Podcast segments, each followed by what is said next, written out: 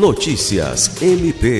O Procurador-Geral de Justiça Danilo Lovisaro do Nascimento participou nesta quarta-feira 1 da sessão de posse dos 24 deputados eleitos e reeleitos para a Assembleia Legislativa do Estado do Acre. Os mandatos vão até 31 de janeiro de 2026. A cerimônia foi presidida pelo deputado Nicolau Júnior.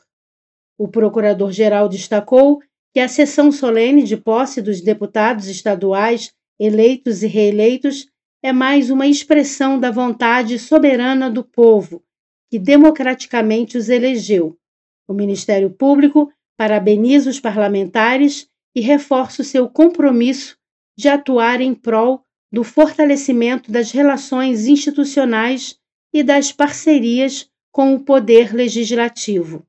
Lucimar Gomes, para a Agência de Notícias do Ministério Público do Estado do Acre.